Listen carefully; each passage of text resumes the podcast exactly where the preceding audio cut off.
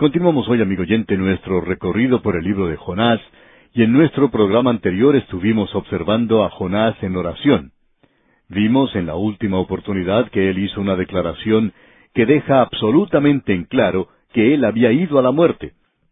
La realidad es que él presenta de una manera muy clara aquí que ya se había presentado en su cuerpo la rigidez de la muerte. En el versículo seis él nos dice, Mas tú sacaste mi vida de la sepultura. Y la sepultura habla de corrupción, y la corrupción es muerte. Así la usó Pedro en el día de Pentecostés, y dijo que el Señor Jesús no había visto corrupción. Él no probó eso para nada. Él es el único que no tuvo que pasar por ese estado. Por tanto, lo que tenemos aquí es, según nuestro juicio, una declaración muy definitiva de que este hombre en realidad había muerto, y que el milagro aquí es la resurrección. Es un milagro mucho más grande, por cierto, que si él hubiera estado vivo dentro del pez. En nuestro programa anterior dijimos que era posible que un hombre viviera dentro de un pez grande, como una ballena, por ejemplo. Ahora tenemos algo aquí que queremos que usted note. Está en el versículo siete del capítulo dos y dice Cuando mi alma desfallecía en mí, me acordé de Jehová, y mi oración llegó hasta ti en tu santo templo. Aquí él está diciendo que su alma estaba desfalleciendo.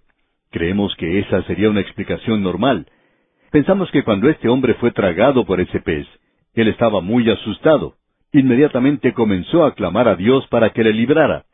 Y luego él se encontró deslizándose por el esófago de ese pez hasta llegar al estómago. Y como dijimos anteriormente, hay algunos de estos peces que tienen cuatro estómagos y no sabemos a cuál de ellos fue él a parar. Pero él cayó en uno de ellos y vivió allí por unos cuantos minutos y él dice que su alma desfallecía dentro de él. Usted bien se puede imaginar eso. Quizá pasaron cuatro o cinco minutos antes de que él perdiera el conocimiento, y antes de que eso sucediera, él dice, me acordé de Jehová. Fue entonces cuando él hizo esta oración. Y no nos diga, amigo oyente, que él hizo esa oración en el tercer día después de haber pasado tres días allí bajo convicción y examen de su vida. Antes él había dicho que las aguas le habían rodeado hasta el alma, y ahora él dice que su alma desfallecía dentro de él. Esto quiere decir que él perdió el conocimiento dentro de ese pez. Y luego él dice, y mi oración llegó hasta ti en tu santo templo. Él dice que eso sucedió antes que él perdiera el conocimiento, que era el siguiente paso. Y luego él murió. Pero este hombre ya había hecho su oración. Luego él hace una observación aquí y es una de las muchas máximas que encontramos en la palabra de Dios. Leamos el versículo ocho. Los que siguen vanidades ilusorias, su misericordia abandonan. Hemos tratado de obtener una buena explicación de este versículo, y debemos decir que ante nosotros tenemos otro de esos versículos para los cuales no podemos lograr una explicación satisfactoria. Tenemos entonces que dar la nuestra propia. Creemos que aquí tenemos un gran principio.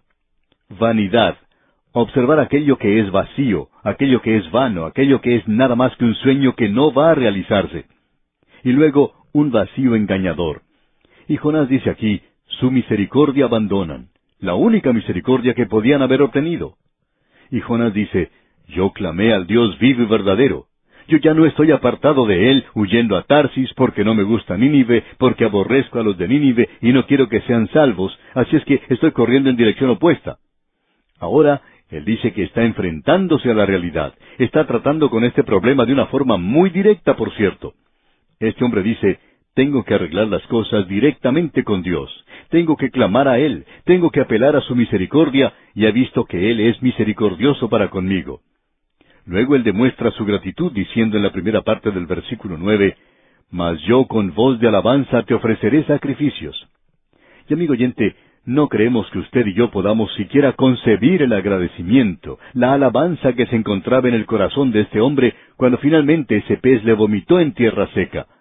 Él se encontraba en una situación desaliñada, por cierto, pero aún así, él elevó su voz de agradecimiento y alabanza al Dios que le liberó a él, que le levantó de entre los muertos. Y aquí dice en la segunda parte del versículo nueve, pagaré lo que prometí. ¿Y sabe usted, amigo oyente, lo que él prometió? ¿Puede usted imaginarse qué fue? Él dijo, iré a Nínive. Antes él había dicho que no quería ir a Nínive, pero ahora cambió su forma de pensar. Fue Dios quien cambió su forma de pensar. Y ahora él ha hecho esta promesa, y él dice, iré a Nínive. Amigo oyente, el Señor trata con nosotros de esa manera también. Quizá no nos haga pasar a través de un pez, pero nos da otras cosas, y cosas por las cuales no podemos echarle a Él la culpa. Debemos aprender las lecciones que Él tiene para nosotros, y debemos estar preparados para decir lo mismo que dice el profeta. Debemos estar agradecidos para con Él por permitir que eso nos suceda y luego por librarnos de eso. Entonces podemos hacer promesas a Dios, podemos prometerle que vamos a entregar el resto de nuestra vida a sencillamente esparcir, predicar la palabra de Dios, por ejemplo. Y esa puede ser nuestra tarea para el futuro. Hay muchas personas que han sugerido muchas cosas que les gustaría escuchar en este programa, que colocáramos algo de música, que lo hiciéramos un poco diferente. Pero amigo oyente, hemos prometido algo a Dios y vamos a ser fieles a esa promesa y vamos a presentar la palabra de Dios de la mejor manera que podamos. Hay muchas personas que no gustan de la forma en que lo estamos haciendo, y no estamos preparados para decir, ojalá pudiéramos hacerlo mejor. Pero amigo oyente, esa es precisamente la promesa. Y la promesa que Jonás hizo fue, ahora voy a ir a Nínive, Señor, voy a hacer aquello que tú quieres que yo haga. Pero notemos ahora lo que él dice aquí en la parte final del versículo nueve. La salvación es de Jehová. Y una vez más, a juicio nuestro, diríamos que esta es la declaración más importante que uno puede encontrar en el libro de Jonás. Y creemos que es muy, pero muy importante, por cierto. Notemos lo que dice. Pagaré lo que prometí. La salvación es de Jehová. Esa es la liberación, amigo oyente. Hay dos cosas en cuanto a esto que necesitamos saber que la salvación es la obra de Dios para nosotros. La salvación nunca es la obra del hombre para Dios. Amigo oyente, Dios no nos puede salvar por nuestras propias obras, porque lo único que nosotros podemos presentarle a Él es imperfección, y Dios sencillamente no puede aceptar eso. Él no acepta eso. Usted tiene que presentarse a Él en perfección, y eso es lo único que Dios puede aceptar. Usted y yo, amigo oyente, somos incapaces de ser perfectos. Por tanto, si nosotros dependemos de nosotros mismos y de nuestras obras, nunca podremos llegar a ser salvos si eso dependiera solamente en que nosotros hiciéramos algo. Somos pecadores perdidos, muertos en nuestros delitos y pecados. Y si la liberación va a venir, tiene que venir del mismo modo en que le ocurrió a Jonás. Él no tenía ninguna esperanza dentro de ese pez. Pero si él iba a ser usado por Dios, y él iba a ser usado, entonces la salvación tenía que provenir del Señor. Si usted ha obtenido la salvación, es porque la salvación es del Señor, amigo oyente. La salvación es una cosa tan maravillosa que uno la puede colocar en tres tiempos. Lo diremos de la siguiente manera. En el pasado he sido salvo. En el presente estoy siendo salvo. Y en el futuro seré salvo. Así es que la salvación es totalmente la obra de Dios desde el principio hasta el fin. Observemos esto por unos momentos y en base a lo que la Escritura nos dice he sido salvo. El Señor Jesucristo dijo, El que oye mi palabra y cree en mí, tiene vida eterna. En el momento en que usted viene a Cristo, usted tiene vida eterna. Eso es algo que tomó lugar en el pasado para quien es creyente. En algún momento en el pasado usted confió en Cristo, usted confió en lo que Él hizo. El que cree en el Hijo, dice la Escritura, tiene vida eterna. Amigo oyente, cuando usted confió en Cristo, no hubo nada que usted pudiera haber hecho. Él le ofreció eso a usted como regalo, como un don. El don de Dios es vida eterna en Cristo Jesús. Y nosotros podemos decir entonces que hemos sido salvos. Ahora podemos decir, yo confío en Cristo, en su obra. Y como dice el apóstol Pablo en su epístola a Tito capítulo tres versículo cinco, nos salvó no por obras de justicia que nosotros hubiéramos hecho, sino por su misericordia, por el lavamiento de la regeneración, por la renovación en el Espíritu Santo. Ahora Dios no termina allí su actuación con usted. Él tiene la intención de obrar en nuestras vidas, y el mismo apóstol Pablo nos dice en su epístola a los Filipenses capítulo dos versículo doce, Ocupaos en vuestra salvación con temor y temblor, porque Dios es el que en vosotros produce así el querer como el hacer por su buena voluntad. Bueno, eso no puede obrar hasta que alguien haya obrado en ellos. Es necesario tenerlo, antes de que usted pueda obrar o realizarlo. Usted y yo tenemos que trabajar u obrar en nuestra salvación. Así es que el apóstol Pablo podía decir en su epístola a los Efesios capítulo dos versículo ocho, porque por gracia sois salvos por medio de la fe, y esto no de vosotros, pues es don de Dios, no por obras, para que nadie se gloríe. Eso es algo fantástico, por cierto, amigo oyente. Ah, pero él no se detuvo allí. Él continuó hablando y lo que él dijo fue, porque somos hechura suya. ¿Nosotros somos obra de su mano? Sí, amigo oyente. Dice Pablo, porque somos hechura suya, creados en Cristo Jesús para buenas obras. Hemos nacido de nuevo, hemos renacido no de simiente o semilla corruptible, sino de incorruptible por la palabra de Dios que vive y permanece para siempre. Creados en Cristo Jesús para buenas obras, las cuales Dios preparó de antemano para que anduviésemos en ellas. Así que ahora nosotros, por el poder del Espíritu Santo, como hijos de Dios, podemos producir fruto. Él dice que quiere que nosotros llevemos mucho fruto. ¿Cuál es el fruto del Espíritu? Bueno, el apóstol Pablo nos dice en su epístola a los Gálatas que es amor, gozo, paz, paciencia, etc. Todas estas cosas maravillosas, esa maravillosa gracia es su obra. Pero Él quiere realizarlas en usted hoy, y usted y yo deberíamos estar creciendo en gracia y en el conocimiento de Cristo. Así es que yo estoy siendo salvo. Debería ser un mejor creyente hoy de lo que fui el año pasado. A veces nos desanimamos un poco en esto porque pensamos que somos como ese gato famoso que subía por un palo durante las horas del día pero que se resbalaba hacia abajo durante la noche. Parecería que no progresáramos mucho, sin embargo, confiamos en que haya habido algo de crecimiento. Pero amigo oyente, no se quede satisfecho con eso, porque Él no ha terminado aún su obra en usted. La salvación es del Señor. Yo seré salvo. Vendrá un día cuando yo seré salvo. Usted recuerda lo que el apóstol Pablo le dijo a ese joven predicador Timoteo en su segunda carta a Timoteo capítulo tres versículo dieciséis le dijo, Toda la escritura es inspirada por Dios. Él había estado hablando de que las sagradas escrituras pueden hacer sabio al hombre para la salvación por la fe que es en Cristo Jesús.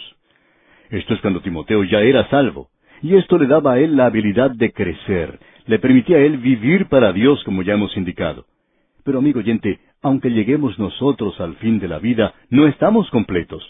Aún ese gran predicador y evangelista Dwight L. Moody decía, cuando yo era un muchacho, oí predicar a Henry Barley, un predicador muy conocido de aquella época, y éste dijo, el mundo aún tiene que ver lo que Dios puede hacer con un hombre que se ha entregado completamente a Él. Y Dwight Moody, un jovencito en aquella época, dijo que por la gracia de Dios él quería ser ese hombre. Pero cuando Moody se estaba muriendo, él recordaba lo que había sucedido cuando era joven y que él había dicho que él quería ser ese hombre que se entregaba completamente a Dios para que él obrara por medio de él. Él decía que él quería ser ese hombre. Pero aún es cierto que el mundo aún tiene que ver lo que Dios puede hacer con un hombre que se ha entregado completamente a él.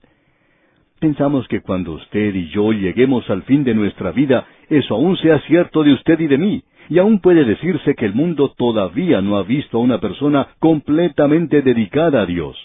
Así es que no se desanime conmigo si usted lo está.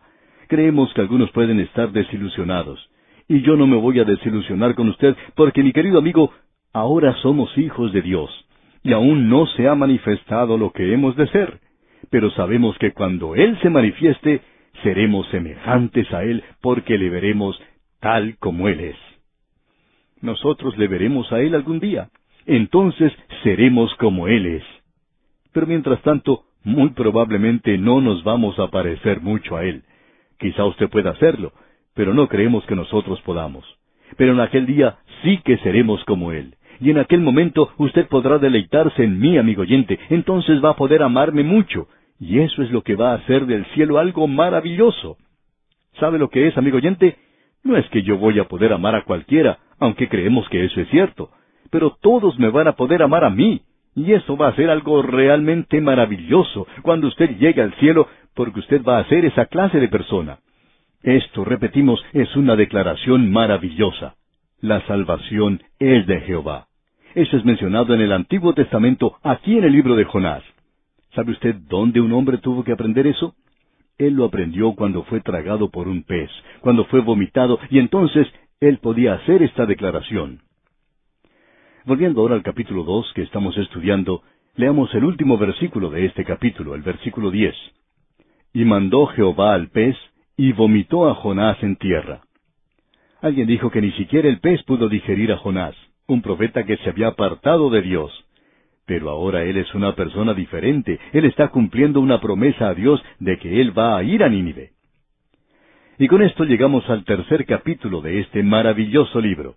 Y solo vamos a poner nuestro pie en el umbral de este capítulo. Regresemos a observar nuestro itinerario. En un itinerario hay tres cosas que son de importancia. El destino del avión o del tren, y que uno se suba al correcto. Luego la hora cuando uno sale, y finalmente la hora de llegada. Pues bien, en el capítulo primero encontramos que el destino era Nínive. Él sale de Israel y llega al pez. En el capítulo dos, su destino todavía es Nínive. Él sale del pez y llega a tierra firme. Ahora llegamos al capítulo tres. Su destino sigue siendo Nínive. Él sale de la tierra firme y va a llegar a Nínive. Y con esto llegamos a este tercer capítulo. Los primeros dos versículos dicen, Vino palabra de Jehová por segunda vez a Jonás diciendo, Levántate y ve a Nínive, aquella gran ciudad, y proclama en ella el mensaje que yo te diré. Tenemos tiempo solamente para mencionar una cosa aquí. En nuestro próximo programa vamos a regresar a estos versículos. Pero lo importante aquí es que vino palabra de Jehová por segunda vez a Jonás. En cierta ocasión un predicador estaba hablando del libro de Jonás y entre la audiencia se encontraba una maestra de escuela. Esta persona siempre traía algunas preguntas a cada sesión, y usted sabe que a veces es muy difícil responder esas preguntas que hacen las maestras. Pues bien, un día ella hizo esta pregunta. Supongamos que Jonás regresó otra vez a Jope y consiguió comprar otra vez un pasaje para ir a Tarsis. ¿Qué hubiera sucedido entonces? Bueno, el predicador no había escuchado nunca una pregunta desde ese punto de vista y decidió dar a la maestra una respuesta de la mejor manera que pudo, y creemos que es una buena respuesta.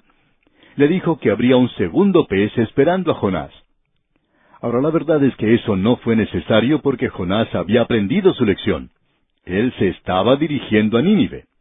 Sin ninguna duda, él se estaba encaminando hacia esa ciudad. Así es que él saca un pasaje por avión o cualquier clase de transporte y se dirige a Nínive, y está en camino a esa dirección igual que el hijo pródigo. Ahora supongamos que este hijo pródigo, después de haber pasado ya un año y de haber regresado a la casa de su padre, dijera otra vez, Padre, quiero irme a una provincia lejana. ¿Piensa usted, amigo oyente, que el padre le hubiera castigado?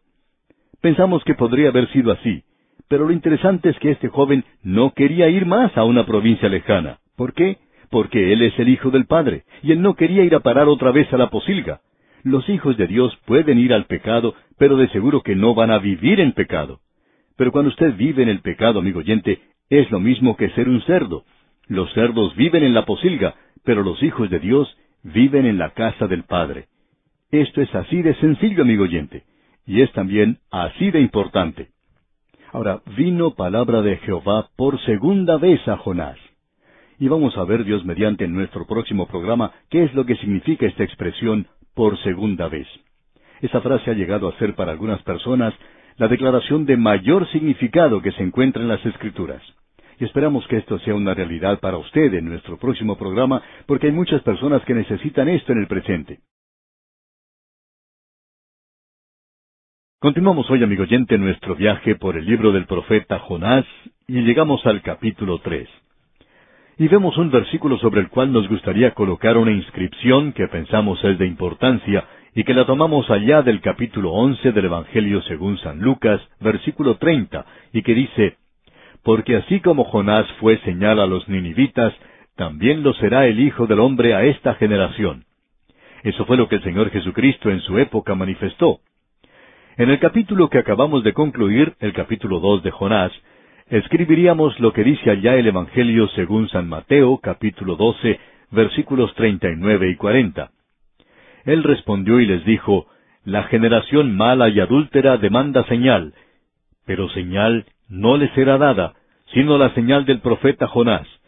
Porque como estuvo Jonás en el vientre del gran pez tres días y tres noches, Así estará el Hijo del Hombre en el corazón de la tierra tres días y tres noches. Creemos que la analogía aquí que nos presenta el Señor Jesucristo hace necesario definir que Jonás no estaba vivo, pasando un cómodo fin de semana dentro del pez, sino que él estaba muerto dentro de ese pez. Confiamos que el lenguaje del segundo capítulo de Jonás fue lo suficientemente impresionante para usted como para notar que este hombre no estaba describiendo allí un cómodo fin de semana, sino la terrible agonía por la cual él pasó antes de perder el conocimiento y luego morir. Dios va a darle a este profeta una segunda oportunidad ahora. En el programa anterior leímos los primeros dos versículos del capítulo tres que decían, Vino palabra de Jehová por segunda vez a Jonás, diciendo, Levántate y ve a Nínive, aquella gran ciudad, y proclama en ella el mensaje que yo te diré. Nuestro Dios es el Dios de la segunda oportunidad. Hemos tenido que cambiarle el nombre a este capítulo y llamarlo ahora el Dios de la segunda oportunidad. Y qué maravilloso es esto, amigo oyente. Solo Dios puede darle a usted una segunda oportunidad. Él puede darle a usted más que eso. No sabemos cuántas veces nosotros hemos subido y bajado en esta escalera en la cual trabajamos, pero sabemos que Él nos ha dado por lo menos una docena de oportunidades diferentes y creemos que Él es muy paciente, por cierto. Él no quiere que ninguno perezca. Si usted es su hijo, Él va a mantenerse constantemente a su lado. Usted puede estar seguro de eso. Es así pues que Jonás recibe un segundo llamado. Las grandes empresas comerciales de hoy, esas grandes industrias del presente, no le dan a un hombre una segunda oportunidad. En cierta ocasión se le preguntó a un hombre que estaba en estos negocios quien era el primer vicepresidente de un gran banco, un creyente, se le preguntó si algún empleado alguna vez robara algo de dinero, desapareciera y se fuera a algún otro país, y luego, después de haber pasado unos cuantos años, regresara otra vez y pidiera perdón, y pidiera que se le restaurara a su antiguo trabajo, si a esta persona se le daría otra oportunidad. Y cuando se le preguntó esto a este hombre, él dijo que no, que ese hombre ya no podía volver a esa empresa. Allí no se le daría otra oportunidad. Pero es algo maravilloso, amigo oyente, el saber que Dios sí nos da una segunda oportunidad. Y aquí leemos en este capítulo tres de Jonás, vino palabra de Jehová por segunda vez a Jonás. Esto que le está haciendo con Jonás aquí no es algo fuera de lo común. Dios no está haciendo ninguna excepción con Jonás. Usted recuerda en el Antiguo Testamento, allá en el libro de Génesis, la historia de Jacob. Jacob fracasó una y otra vez hasta que llegó a ser como un descrédito para Dios. Por cierto que era una fuente de situaciones embarazosas para Dios. Pero Dios nunca le abandonó. Jacob era un tramposo, era ingenioso, vivía por su propia habilidad. Aun cuando se fue a vivir con su futuro suegro, su suegro era más inteligente que él y le hizo algunas trampas, pero él hizo lo que pudo y salió bastante bien de esa situación. Él tuvo que huir y alejarse de ese lugar porque él había antagonizado a su suegro y también a su hermano Esaú. Todo a causa de su conducta. Pero él no podía continuar de esa manera. Porque él era el hombre de Dios y él quería servir a Dios. Pero qué labor más pobre y triste la que realizó. En lo que a nosotros se refiere, si hubiéramos estado en el lugar de Dios, nos hubiéramos librado de él tan pronto como hubiera sido posible, y hubiéramos buscado alguna otra persona. Pero Dios no hizo eso. Usted recuerda el relato de lo que sucedió en Peniel, cuando él regresaba a su tierra, que una noche Dios luchó con él.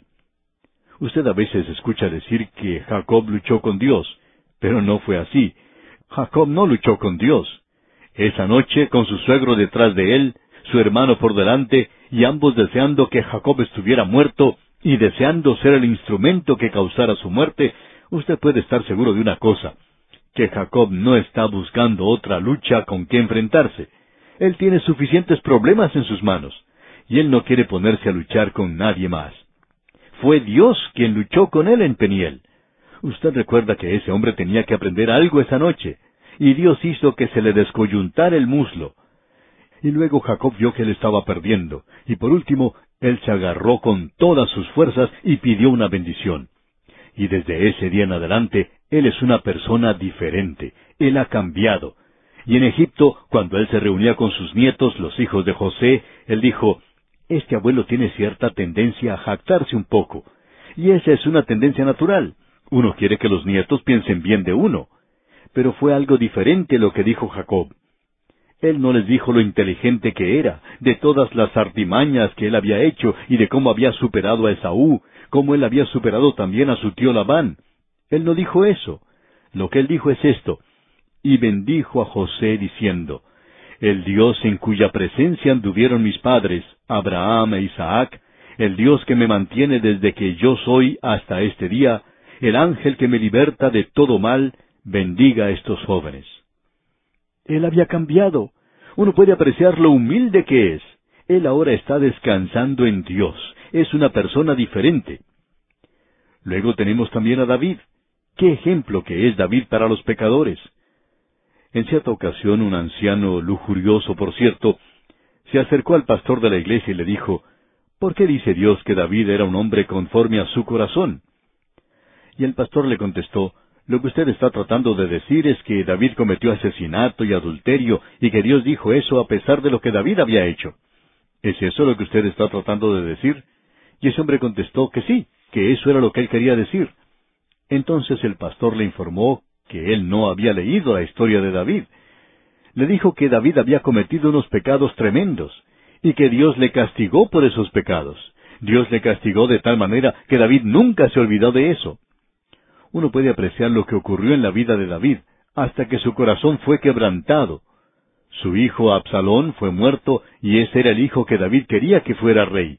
Pero ese hijo le traicionó, él encabezó una rebelión contra David, y fue muerto cuando se levantó contra su padre. ¿Y cómo lloró David? Cuando él se enteró de la muerte de su hijo Absalón, rompió en llanto.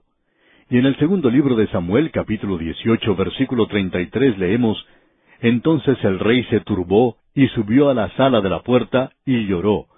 Y yendo decía así, Hijo mío, Absalón, hijo mío, Absalón, ¿quién me diera que muriera yo en lugar de ti, Absalón, hijo mío, hijo mío? ¿Por qué decía eso David?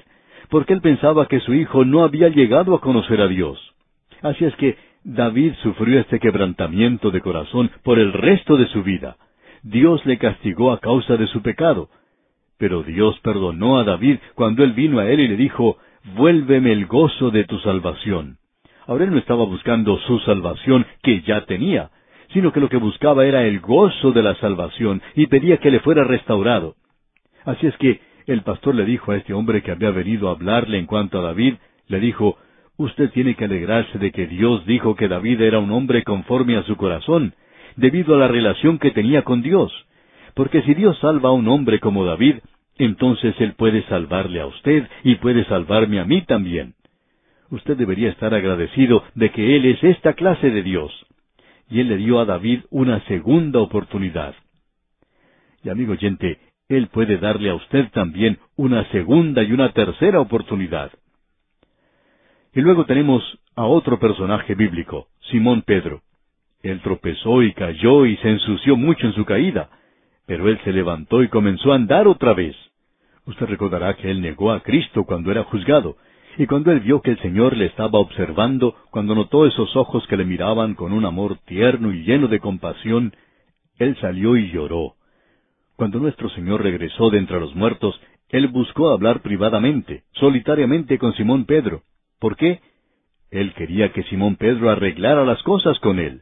Y amigo oyente, si usted es un hijo de Dios y vive en el pecado, usted puede regresar a Él. Y es mejor que lo haga y que tome las cosas en serio. Usted tiene que ser sincero, y usted puede tratar este asunto de manera privada con Dios. Y usted puede decirle a Él lo que no puede decirle a ninguna otra persona, y Él le aceptará y le recibirá. Él es el Dios que le da una segunda oportunidad. Tenemos luego a otro hombre en el Nuevo Testamento que fracasó y nos referimos ahora a Juan Marcos. Él no tenía mucho de misionero. En realidad, él era un cobarde. Él se volvió y regresó a su hogar. Hay algunas personas que tienen temor de viajar en avión y dicen que no lo hacen porque les duele la cabeza o la espalda o por esta o por la otra razón. Sin embargo, el problema que tienen es la cobardía. Y esto fue lo que sucedió con Juan Marcos. Él se devolvió de ese primer viaje misionero. Y aún así, Bernabé quería llevarlo en el segundo viaje misionero, pero Pablo dijo que él no quería saber nada con Juan Marcos.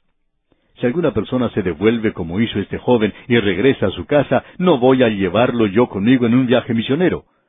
Ah, pero Pablo tuvo que cambiar su forma de pensar porque Dios lo puede recibir y Dios recibió a este hombre. Así es que Pablo en ese cántico del cisne que él escribió allá en su segunda epístola a Timoteo dijo, Toma a Marcos y tráele contigo, porque me es útil para el ministerio. ¿No se alegra usted, amigo oyente, de que Dios puede dar una segunda oportunidad? Permítanos presentar un ejemplo más. No está en la Biblia, sino que fue algo que le ocurrió al autor de estos estudios bíblicos, el doctor J. Vernon McGee. Compartía él que hacía mucho tiempo él tenía un programa en la noche y en ese programa radial enseñaba en cuanto al libro de Jonás de la misma manera en que lo estamos haciendo aquí. Y estaba él hablando, como ahora, de este primer versículo del capítulo tres. Bien, después de dos o tres días, recibió la carta de un médico que escribía, por cierto, una misiva bastante extensa, y este médico decía, yo quiero que ustedes sepan que ese versículo, el versículo uno del capítulo tres de Jonás, es el versículo más importante de la Biblia para mí. Cuando ustedes dijeron que Él es el Dios de la segunda oportunidad, yo regresé a Él. Él contaba su historia en su carta. Decía que había vivido antes en la ciudad de Chicago, en los Estados Unidos, que había sido un médico muy destacado en la ciudad, así como también miembro de una iglesia. Hubo algunos problemas en la iglesia y a él se le echó la culpa por eso. Él no era culpable de eso, ya que no tenía nada que ver con lo que sucedió. Y aparentemente era relacionado con algo de dinero. De todos modos, a él se le echó la culpa de eso, pero él no era culpable. Y él se amargó mucho por esa situación y se fue de esa ciudad a vivir a California y a practicar la medicina allá. Pero él nunca se acercó a una iglesia. En su carta, él indicaba que nunca había entrado a una iglesia, pero que escuchaba los programas por radio. Y cuando el doctor Magui dijo que Dios es el Dios de la segunda oportunidad, vino palabra de Jehová por segunda vez a Jonás, él dijo, eso era para mí como un vaso de agua para una persona que se encuentra en el desierto muriéndose de sed. Eso tenía mucha significación para mí el doctor Maguila escribió una carta indicándole que sería bueno si regresaba a una iglesia y si nuevamente se entregaba a hacer las cosas del Señor. El médico escribió una vez más diciendo que ya estaba en una iglesia y que estaba trabajando para el Señor. Amigo oyente, Él es el Dios de la segunda oportunidad. Tenemos un Dios maravilloso, por cierto. Aquí tenemos una ilustración de cómo trata Dios a sus hijos. Cuando ellos pecan, ellos pueden regresar a Él. El hijo pródigo regresó a su hogar. Cuando él regresó, él no recibió un castigo, sino un banquete. Él no fue golpeado, sino que recibió besos. Se dio muerte a un becerro gordo en lugar de expulsar a ese joven del hogar. El Padre le recibió. Ahora nosotros vamos a poder ver cuán misericordioso es Dios para esta ciudad de Nínive, esta ciudad tan pecaminosa.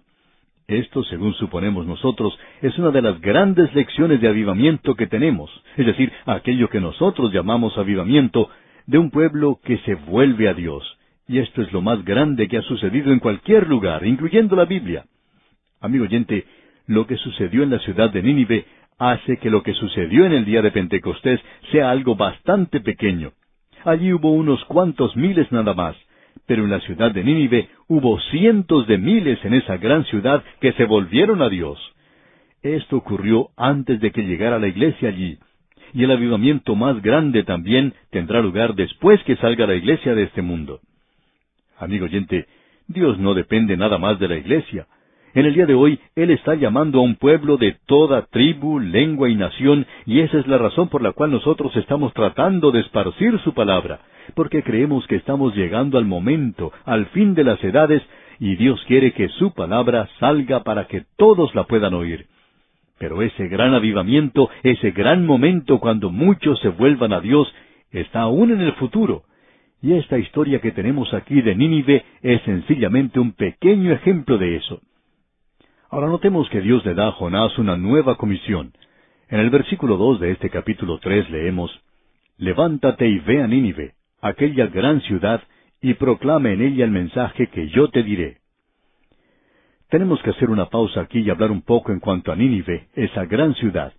Era una gran ciudad y era bastante impía también. Geográficamente debemos decir que era una ciudad muy extensa, ya que cubría mucho territorio. Su posición era en forma de un triángulo y en realidad la formaban tres ciudades. Vamos a ver eso en la próxima oportunidad, Dios mediante. Allí en esa zona es donde un tributario del río Tigris se une a este río y más arriba se encontraba Nínive. Luego había dos ciudades más y vamos a tener que esperar hasta el próximo programa para hablar de esas dos ciudades. Pero juntas se encontraban en ese valle que era muy fértil entre esos dos ríos. Vamos a ver que Jonás tuvo que demorarse bastante en hacer su viaje a través de toda esa zona, porque esa gran ciudad estaba formada por muchos suburbios, como los que conocemos en estos días. Como ejemplo, podemos señalar grandes ciudades como la Ciudad de México, por ejemplo, la Ciudad de Buenos Aires, donde la capital se extiende hacia los suburbios y parece ser como una ciudad muy extensa, por cierto. Bueno, lo que tenemos aquí es la misma situación en lo que se refiere a Nínive. Y vamos a ver en la próxima oportunidad esto y también el mensaje que este hombre Jonás llevó a esta gran ciudad y cómo esta ciudad se volvió a Dios. No hay nada que se pueda comparar con esto y se nos ha dado con un propósito muy definido, por cierto. Bien, amigo oyente, nos detenemos aquí por hoy porque nuestro tiempo ha culminado por este día. Sin embargo, retornaremos Dios mediante en nuestro próximo programa para la continuación de este estudio sobre el libro de Jonás, una historia real que tiene muchas lecciones espirituales para mejorar nuestra vida de relación con Dios. Le sugerimos leer los siguientes versículos de este capítulo tres que acabamos de comenzar, para que esté así mejor informado de lo que estudiaremos en nuestra próxima visita. Continuamos hoy, amigo oyente, nuestro estudio en el libro de Jonás, y vamos a poder apreciar el gran cambio que tuvo lugar en una ciudad completa. Se nos presenta en la palabra de Dios y es el registro del volverse a Dios más grande que haya ocurrido. Asiria en esta época era la mayor o la principal nación del mundo, y era temida como una nación muy brutal, la cual se había entregado a una inmoralidad terrible. Ahora, antes de considerar el versículo dos del capítulo tres de Jonás, vamos a regresar al itinerario que hemos estado usando para este libro, y vemos que Jonás va a salir de la tierra seca a donde había llegado cuando salió del pez, y su destino sigue siendo Nínive, y él va a llegar a Nínive en esta ocasión. Ya no habrá un pez que le trague, ya no habrá un pasaje comprado con destino a Tarsis. Él está ahora en camino para hacer aquello que Dios quiere que él haga. Y en el versículo dos de este capítulo tres de Jonás leemos Levántate y ve a Nínive, aquella gran ciudad, y proclama en ella el mensaje que yo te diré. Ya se nos había dicho antes que esta ciudad de Nínive era una gran ciudad, el último versículo del libro de Jonás dice, Y no tendré yo piedad de Nínive, aquella gran ciudad donde hay más de ciento veinte mil personas que no saben discernir entre su mano derecha y su mano izquierda, y muchos animales? O sea que era una gran ciudad, por cierto. Y la razón por la cual era grande es muy obvia ahora. Los arqueólogos han descubierto mucho en cuanto a esta ciudad. Los críticos censuraban el libro de Jonás por muchas razones. Una de ellas es que en este libro Dios dice una y otra vez que esta ciudad de Nínive era una gran ciudad. Dice esto tres veces en el libro de Jonás y era una gran ciudad en extremo. Por cierto que era grande en pecado, pero también era una ciudad de gran tamaño. Y no se conocía mucho en cuanto a este lugar hasta 1845, cuando el inglés Sir Austin Layard fue el primero en examinar las ruinas de Nínive. Él y George Smith excavaron la antigua ciudad de Nínive. Nínive propiamente dicha, o sea, las ruinas de Nínive, se encontraba situada a orillas del río Tigris, cercana a la actual ciudad de Mosul. Estaba construida en la forma de un trapecio, es decir, que tenía unos cuatro kilómetros de largo y unos dos kilómetros de ancho. Bueno, con eso nos damos cuenta que era un lugar de tamaño considerable. Ahora, francamente, debemos decir que esto no satisface las demandas del libro de Jonás. Pero, amigo oyente, Nínive se encontraba en la planicie a lo largo del río Tigris. En realidad estaba rodeada por ríos y estaba fácilmente fortificada. Dentro de ese recinto natural había varias ciudades prominentes, y el recinto estaba formado por el río Tigris de un lado, y en él desembocaba el río Alto Sab, y ambos formaban un valle en forma de triángulo entre esos ríos. Luego en la zona norte se encontraba una cadena de montañas. O sea que toda esa zona tenía fortificaciones naturales, es decir, los ríos y las montañas. Allí habían sido construidas tres grandes ciudades. La ciudad de Nínive se encontraba sobre el río Tigris y donde se unía con el Alto Sab, el río tributario del Tigris, se encontraba la ciudad de Cala, o como se le conoce en la escritura, la antigua Nimrod, ubicada a unos 38 kilómetros al sur de Nínive. Como hemos dicho, Cala se encontraba en la confluencia del Alto Sab con el Tigris. La ciudad de Cala se encontraba a unos 18 kilómetros al oriente del río Alto Sab, así como Nínive se encontraba sobre el río Tigris. Ambas se encontraban en este recinto natural del que hablamos. Ahora, entre todo este grupo de ciudades conocidas como Nínive, en realidad Cala era probablemente la primera ciudad, luego Corsabat y luego Nínive. Nínive, por tanto, llegó a ser una gran ciudad, y toda esa zona fue llamada por su nombre. Ahora es interesante ver lo que dice el libro de Génesis en cuanto a eso. En el capítulo diez de Génesis, versículos once y doce leemos, De esta tierra salió para Asiria y edificó Nínive, Rehobot, Cala y Resén entre Nínive y Cala, la cual es ciudad grande. Así es que la palabra de Dios a través de toda ella enfatiza el gran tamaño de esta ciudad. Se le ha dado el nombre de Nínive porque Nínive llegó a ser la capital. Ketesias, uno de los escritores antiguos, describe a Nínive como una ciudad cuyo circuito era de 480 estadios. Eso indicaría que tenía unos 48 kilómetros alrededor de la ciudad. Y conviene mantener eso en mente cuando veamos a Jonás comenzando su ministerio en esa ciudad. Esto pues le da a usted alguna idea del tamaño. Como mencionamos en el programa anterior, esto nos hace pensar en grandes ciudades como Buenos Aires o como la Ciudad de México, que están rodeadas de pequeñas ciudades que forman el área urbana. Ahora aquí tenemos lo mismo que tuvo lugar en la ciudad de Nínive en aquel día. Se nos dice que es una gran ciudad, grande en tamaño y grande en su impiedad. Esta ciudad era culpable de los mismos pecados que provocaron a ira a Dios en otros lugares, como ya hemos visto en el libro de Amós y en el libro de Oseas. La razón por la cual Dios destruyó esas grandes ciudades fue en primer lugar debido al lujo y la lujuria, por la gran inmoralidad y por la clase de música que ellos tenían y a causa de la bebida. En aquellos días había muchos que eran alcohólicos.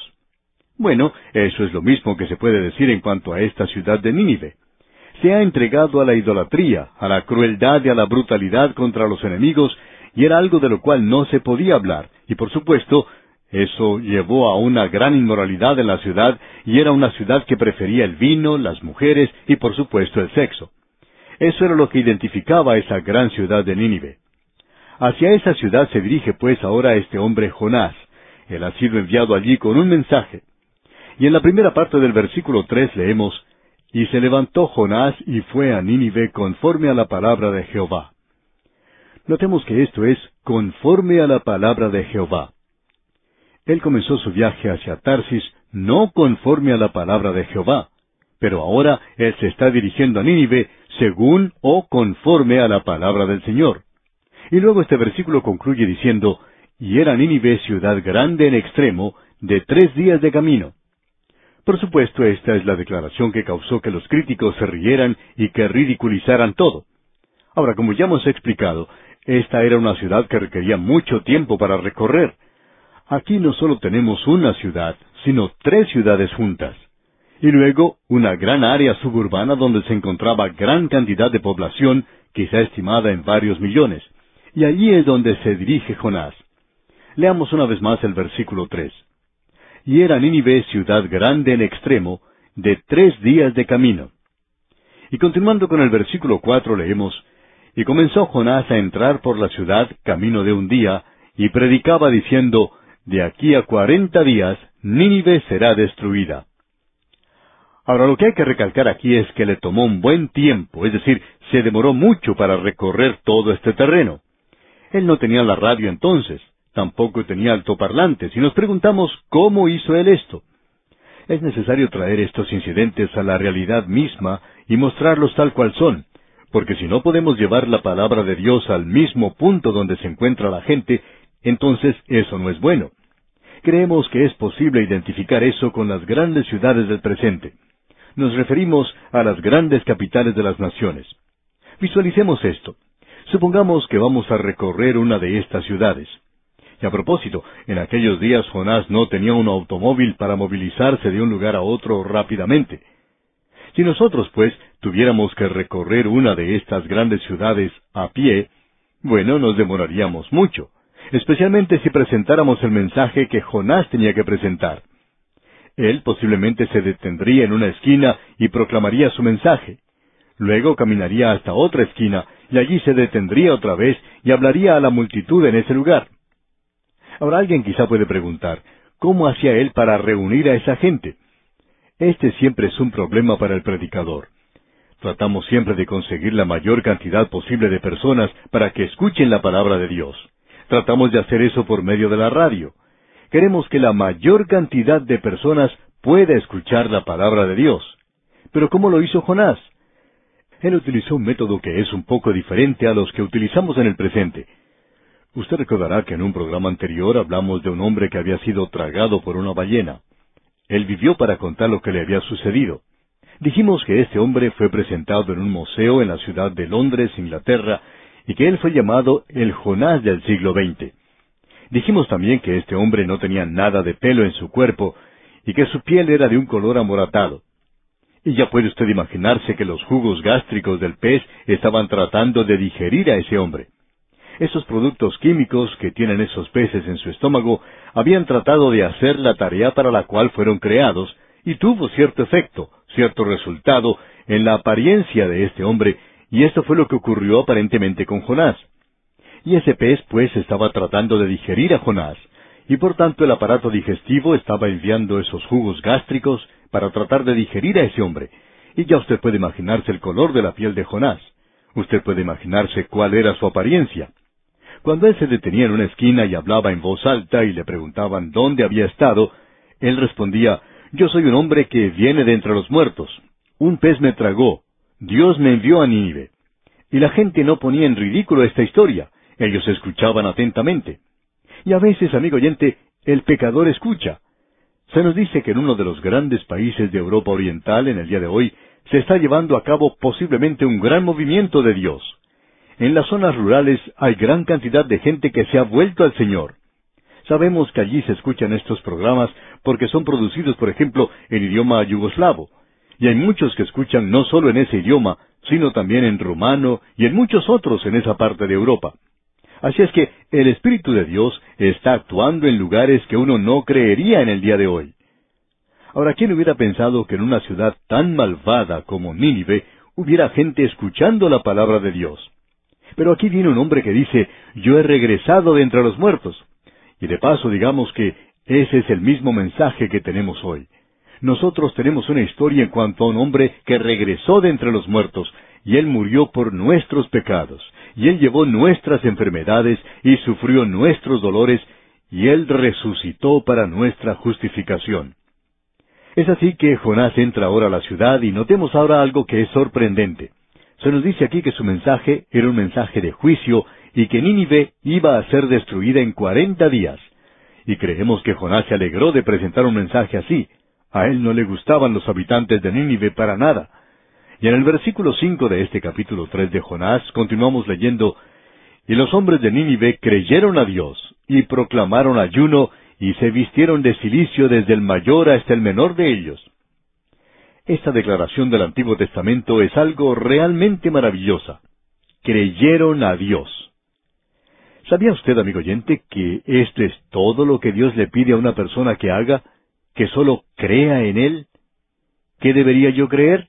Creer lo que Él ha hecho por nosotros, creer que Cristo murió por nosotros, por nuestros pecados, creer que Él fue resucitado nuevamente y que se encuentra sentado a la diestra de Dios. La gente de Nínive creyó a Dios, y eso es importante hoy. Tememos que aún en las iglesias hoy haya personas que están muy ocupadas. Ellos están presentes en esos pequeños cursillos, hablan en cuanto a la Biblia, pero cuando llega el momento de actuar, no sucede nada. Uno puede preguntarle a esta gente que va a todas estas actividades, que oye tantas cosas y ve tantas cosas, ¿qué es lo que están haciendo? Y nos damos cuenta que no están haciendo mucho. Si uno les pregunta directamente si creen en Dios, posiblemente nos miren con sorpresa y nos digan, bueno, creo que sí. Amigo oyente, esa gente hace toda esa labor por nada, porque en realidad no cree en Dios.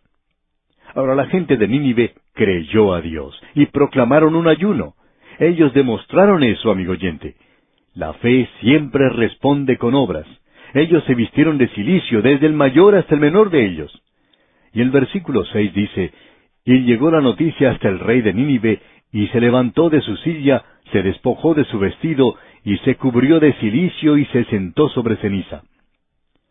Amigo oyente, cuando la gente comenzó a hacer eso, no estaban cometiendo pecado, estaban demostrando un arrepentimiento profundo. Ellos estaban ante Dios, clamando a Dios por misericordia.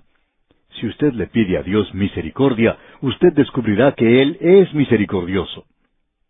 En los versículos siete y ocho agregan, e hizo proclamar y anunciar en Nínive por mandato del rey y de sus grandes, diciendo, hombres y animales, bueyes y ovejas, no gusten cosa alguna, no se les dé alimento ni beban agua, sino cúbranse de silicio hombres y animales y clamen a Dios fuertemente, y conviértase cada uno de su mal camino, de la rapiña que hay en sus manos. Ellos se van a apartar del pecado, amigo oyente. Y si usted va a Cristo, usted puede ir tal cual es. Pero cuando usted vuelve de Él, cuando vuelve del Señor, usted se apartará del pecado. Usted no puede aceptarle a Él y no apartarse del pecado. Dice aquí, de la rapiña que hay en sus manos. Estas gentes eran brutales, personas violentas que se entregaban a motines, a disturbios. Eran personas crueles, brutales, que se alborotaban fácilmente. Y ahora el rey les dice que debían apartarse de todo eso y clamar a Dios y pedir a Dios misericordia. ¿Qué es lo que Dios va a hacer ahora que esta gente se vuelve a Él? Bueno, veamos lo que nos dicen los versículos nueve y diez de este capítulo tres de Jonás. ¿Quién sabe si se volverá y se arrepentirá Dios y se apartará del ardor de su ira y no pereceremos? Y vio Dios lo que hicieron, que se convirtieron de su mal camino, y se arrepintió del mal que había dicho que les haría, y no lo hizo. Aquí tenemos lo que probablemente sea la declaración más rotunda en cuanto a Dios arrepintiéndose. ¿Qué es lo que quiere decir esto cuando dicen las Escrituras que Dios se arrepintió? ¿Puede Dios arrepentirse? Bueno, la palabra arrepentimiento, tanto en el Antiguo como en el Nuevo Testamento, primeramente significa un cambio en la forma de pensar. En la Septuaginta, que es la traducción griega del Antiguo Testamento y uno de los mejores manuscritos, la palabra que se utiliza es metanoesen, que quiere decir cambiar la manera de pensar. Surge entonces la pregunta, ¿puede Dios cambiar su forma de pensar? Bueno, debemos decir aquí que no tenemos tiempo hoy para responder esta pregunta, pero vamos a hablar de esto, Dios mediante, en la próxima oportunidad. ¿Cambia Dios alguna vez su forma de pensar? Eso lo podemos responder ahora mismo y ser dogmáticos en nuestra respuesta. Y debemos decir que Dios es inmutable. Dios nunca cambia su forma de pensar. Él es el mismo ayer y hoy y para siempre. La inmutabilidad de nuestro Dios que nunca cambia. Vamos a ver esto, Dios mediante, en nuestro próximo programa. Continuamos hoy, amigo oyente, recorriendo el libro de Jonás.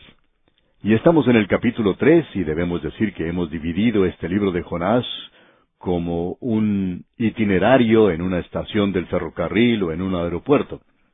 Y recuerda usted que decíamos al comienzo de este estudio del libro de Jonás que hay tres cosas que siempre son de importancia en un itinerario.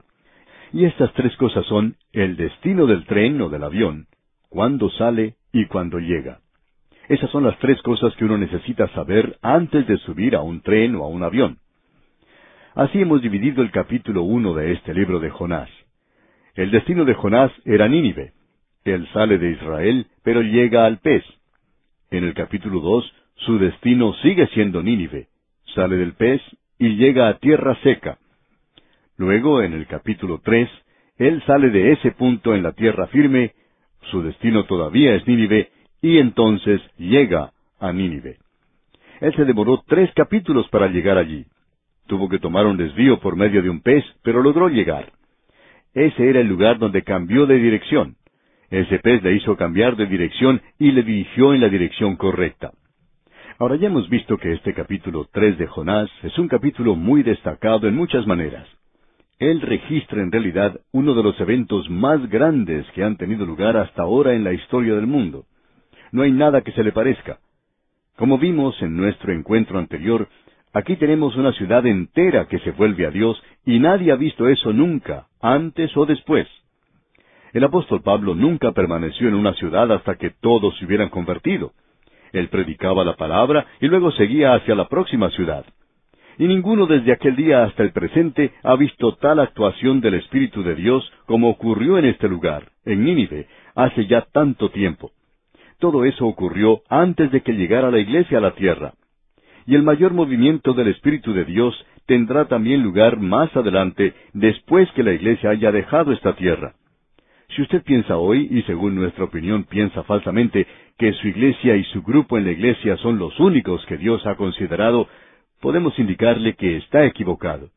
Dios tiene algo mucho más grande en mente. La iglesia va a ser la esposa de Cristo, y creemos que a través de la eternidad ocupará el lugar más cercano al Hijo de Dios. Pero amigo oyente, Dios ha tenido un propósito en mente antes de que la iglesia llegara aquí, y en realidad antes que el hombre mismo llegara a la tierra. Usted no se va a poner a pensar que Dios sencillamente estaba sentado sin hacer nada, esperando a que llegara el hombre. Según los evolucionistas, Dios tiene que haber estado esperando cansado ya para que el hombre se desarrollara. Sin embargo, existe una duda, como vimos en Abdías, de si el hombre se ha desarrollado mucho. El hombre puede ir más bajo aún que los animales. Por tanto, encontramos aquí que una ciudad entera ha oído la palabra de Dios y se ha vuelto a Dios. El método que utilizó Jonás es algo que enfatizamos en la oportunidad anterior, ya que la ciudad de Nínive era una ciudad muy grande, por cierto. No hay ninguna exageración cuando se habla del tamaño de esta ciudad. El hombre que escribió este libro ha estado en esa ciudad porque las excavaciones de ese lugar hoy revelan que allí hubo tres ciudades en un lugar que era como un triángulo. Era la zona donde el gran río Sab o el Alto Sab desemboca en el río Tigris. Y en el lugar donde se encuentran estos dos ríos había una ciudad. Esa era la ciudad de Cala. Luego, más arriba, en el Alto Sab, había otra ciudad más. La ciudad de Nínive se encontraba sobre el río Tigris, y estas ciudades eran protegidas en forma natural por los ríos y la cadena de montañas que cerraba ese triángulo. Quizá esta declaración parezca algo extraño en una época cuando las ciudades se protegían a sí mismas con muros y eran pequeñas y compactas. Una de las cosas que sorprende a muchas personas que van a Jerusalén es el hecho de que la ciudad amurallada es tan pequeña, y en realidad era más pequeña en los días del Señor Jesucristo y en los días de David que lo que es en el día de hoy. De modo que la ciudad amurallada era algo muy compacto. En realidad era una fortaleza y la gente que vivía fuera de ella entraba cuando había peligro. Ahora aquí lo que tenemos en realidad es tres ciudades amuralladas. La ciudad de Nínive, que era la capital, y luego Cala, y luego una tercera ciudad, la ciudad de Corsabat y en ese valle tan fértil vivía una gran cantidad de personas que en un momento de ataque o asedio entraba a una de estas ciudades. Se nos informa que una de las razones por la cual Nínive cayó no fue a causa del enemigo de afuera, sino a causa de una inundación que se llevó parte de la sección de la muralla de la ciudad, ya que era una ciudad bastante grande y tenía una comunidad al lado de la otra. Jonás pues entró a la ciudad después de dos días, él se demoró dos días para cruzar la ciudad y llevar ese mensaje. Él no utilizó ninguno de los métodos o las tácticas modernas. Él no utilizó ninguna de las artimañas que hay en el día de hoy. Él no llevó a personas famosas. No llevó consigo a ningún cantante. Él no entretuvo a la multitud. Ese no era su método. El método que él utilizó fue el decir que él era un hombre que venía de entre los muertos. Y creemos que eso era algo bastante espectacular y que atraía a la gente. Cuando un hombre ha pasado tres días y tres noches dentro de un pez, su apariencia no es la misma que la que era cuando él entró a ese pez. Aun así, este hombre fue capaz de traer un mensaje a esa ciudad. Una de las cosas más extrañas que sucedió allí es que nosotros no creemos que Jonás tuviera demasiado entusiasmo. Él no sentía ningún entusiasmo, y eso probablemente vamos a verlo hoy. Debemos destacar otra vez que toda la ciudad se arrepintió y se volvió a Dios. Eso es algo muy destacado, por cierto. En realidad, eso era algo muy sorprendente. Se nos dice que desde el rey hasta la persona más humilde, todos se volvieron al Señor y clamaron a Dios. Ellos creyeron a Dios. ¡Qué época, qué momento más glorioso y maravilloso fue ese! En el día de hoy escuchamos que hay avivamiento en ciertos lugares. Si uno tiene oportunidad de visitar esos lugares, se puede dar cuenta que no alcanzan a un nivel como para llamarlo en realidad un avivamiento. Creemos ver una gran actividad del Espíritu de Dios en algunos lugares, y creemos que siempre ocurre algo cuando la palabra de Dios se predica y se enseña. Usted puede apreciar la actividad, el movimiento del Espíritu de Dios, pero no creemos que uno pueda ver hoy un gran movimiento, un gran avivamiento. La iglesia hoy, y cuando decimos iglesia, queremos decir usted y yo, amigo oyente, todos nosotros que somos creyentes, sin importar a qué grupo pertenezcamos, o con qué grupo nos hemos identificado, o a qué asamblea local pertenezcamos, podemos ver que la iglesia de hoy es bastante inactiva en cuanto a ganar personas para Cristo se refiere, en cuanto a esparcir la palabra de Dios y en cuanto a edificarlos en la fe. Ahora Jonás entra pues en esa ciudad y la ciudad entera se vuelve a Dios. Esto es algo que ninguna otra persona, en cuanto a lo que creemos nosotros, nadie antes que él ha tenido esa clase de experiencia, pero es la experiencia que tiene Jonás en Nínive. Ahora notemos la reacción a esto. La ciudad se vuelve a Dios, cree a Dios, y el rey hace una proclama y en los versículos nueve y diez nos dice, ¿quién sabe si se volverá y se arrepentirá Dios y se apartará del ardor de su ira y no pereceremos? Y vio Dios lo que hicieron, que se convirtieron de su mal camino, y se arrepintió del mal que había dicho que les haría, y no lo hizo. Ahora, ¿qué es lo que quiere decir con eso de que Dios se arrepintió? Cuando uno de los atributos de Dios es que Él es inmutable, o sea, que Dios nunca cambia. No hay razón para que Dios cambie. Él conoce el fin desde el mismo principio. Y cuando apareció el periódico de esta mañana, ese diario no le informó nada a Dios. Dios no ha aprendido nada de los políticos ni de las universidades del día de hoy. Ellos no han podido enseñarle nada a Dios. Dios conocía el fin desde el mismo principio y no hay ninguna razón para que Dios cambie su forma de pensar, porque después de todo, Él está llevando a cabo el programa que ha bosquejado desde el mismo principio, y Él sencillamente lo está siguiendo. Por tanto, Dios no cambia. Pero aquí se nos dice que Dios se arrepintió. Esperamos, amigo oyente, que usted nos escuche por algunos instantes y nos escuche con suma atención. Hay algunas expresiones utilizadas en la palabra de Dios que se llaman antropomorfismos. Esa es una palabra muy larga, por cierto. Vamos a tratar de analizar esto y echarle una mirada. ¿Qué es lo que se quiere decir cuando se utiliza un término antropomórfico en la Biblia? Bueno, lo que quiere decir es que hay ciertos atributos que pertenecen al hombre y que son atribuidos a Dios. En la Biblia hay atributos físicos y atributos psicológicos de los hombres que son atribuidos a Dios. En primer lugar, observemos los atributos físicos. Se nos dice en las Escrituras que el ojo de Jehová recorre la tierra de un lado a otro. Ahora, ¿qué es lo que quiere decir eso? ¿Quiere decir que Dios tiene un ojo como el nuestro? Y si lo tiene, ¿Es un ojo azul o castaño o gris?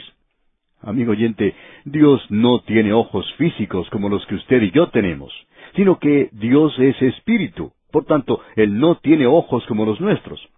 Pero aquel que ha hecho el ojo puede ver y puede ver sin necesidad de un ojo. Y eso es algo muy difícil de comprender para mí. Ahora el Señor sabía que yo tendría problemas en comprender eso, aunque Él dijo que los ojos del Señor recorrían la tierra. Yo puedo comprender eso ahora. Significa que Dios puede ver todo. Y ese es un término antropomórfico que describe a Dios en un atributo que pertenece al hombre, para que nosotros podamos comprender. También se habla del brazo de Jehová y de la mano de Jehová. Y eso me ayuda mucho a mí. Pero aquel que hizo mis manos y mis brazos no tiene una mano y un brazo como los que tengo yo.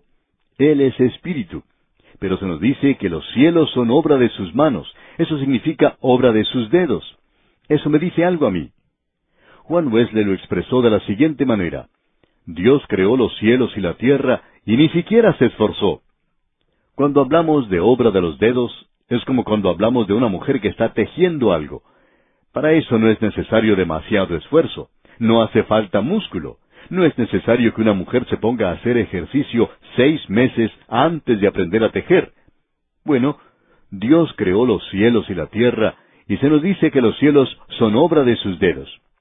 Pero cuando uno comienza a hablar en cuanto a la salvación y redención de Dios, Isaías dice, ¿y sobre quién se ha manifestado el brazo de Jehová? Y yo puedo comprender ahora lo que no podía comprender antes, que le costó a Dios más y que fue algo más difícil para Él el redimir al hombre que el crear el universo. Así es que aquí tenemos estos antropomorfismos. También tenemos ciertas expresiones o términos psicológicos. Se nos habla, por ejemplo, de la ira de Jehová. ¿Se enoja Dios? Por cierto que se enoja. Él dice que siempre tiene enojo con los malvados. Dios puede enojarse, pero su enojo no es como el suyo o como el mío, amigo oyente. Yo me enojo con alguna persona que habla mal de mí, pero Dios no se preocupa con eso. Él no demuestra mal humor o irritabilidad. El enojo de Dios es un enojo contra la maldad y el pecado. Y luego debemos decir que Dios ama. Y podemos comprender eso. En realidad, Dios toma una actitud, una relación muy humana, el amor de un hombre por una mujer. Usted puede encontrar eso expresado en el pequeño libro de Ruth. Y eso es expresado una y otra vez. La iglesia es llamada la novia de Cristo. Eso nos dice algo. Nos dice algo del amor de Dios. Dios le ama y usted no puede evitar que Él le ame, amigo oyente. Pero ahora aquí tenemos algo diferente.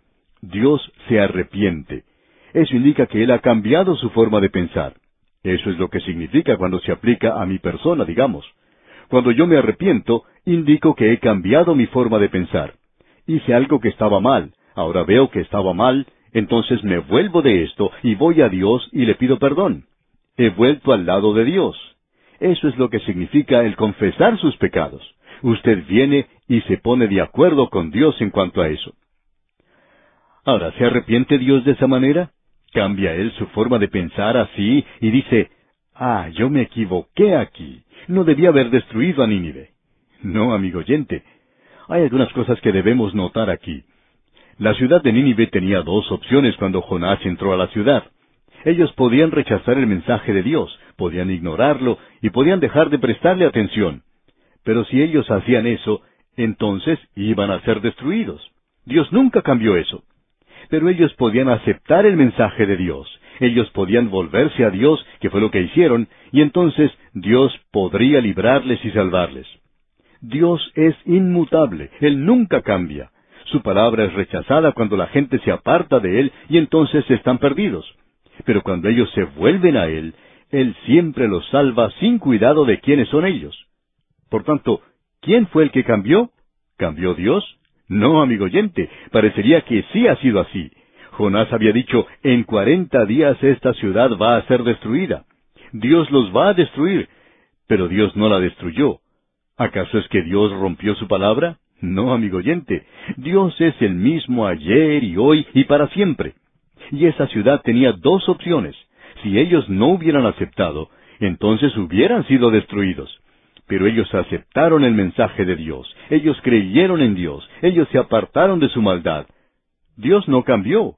Dios siempre es el mismo. Dios siempre salvará a la gente cuando esta gente se vuelve a Él. Y fue así como esta pobre gente pagana en la ciudad de Nínive fue salva. Desafortunadamente hay muchas personas paganas hoy que gustan de criticar la Biblia cuando ven en este libro aquí que dice que Dios se arrepintió. Amigo oyente, parecería que Él se hubiera arrepentido, pero es necesario que los paganos estudien esto y descubran quién fue el que se arrepintió. Dios no cambió, sino que fue la ciudad de Nínive la que cambió, y eso hizo de esto aquí algo completamente diferente. Y con esto llegamos al final, al último capítulo del libro de Jonás.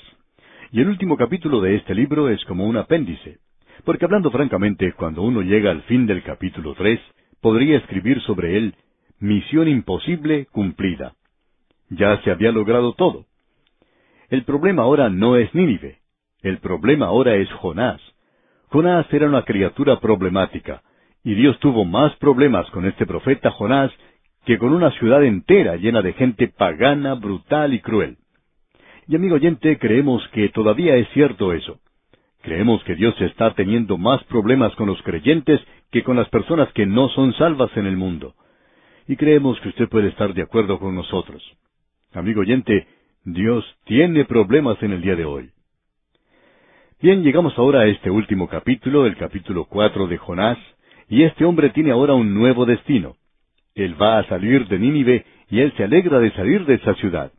Su destino ahora es una calabacera. Podríamos decir que es como uno de esos lugares fuera de la ciudad formado por casas rodantes. Y alguien quizá nos va a decir que eso no existía en aquel día. Bueno, pero ¿cómo sabe usted que no había eso en aquel día? Jonás salió, él buscó un lugar donde pudiera acampar. Él sale de la ciudad de Nínive, sale de esa ciudad y ese es su destino. Él está esperando que Dios destruya la ciudad. ¿Y a dónde va a llegar él ahora?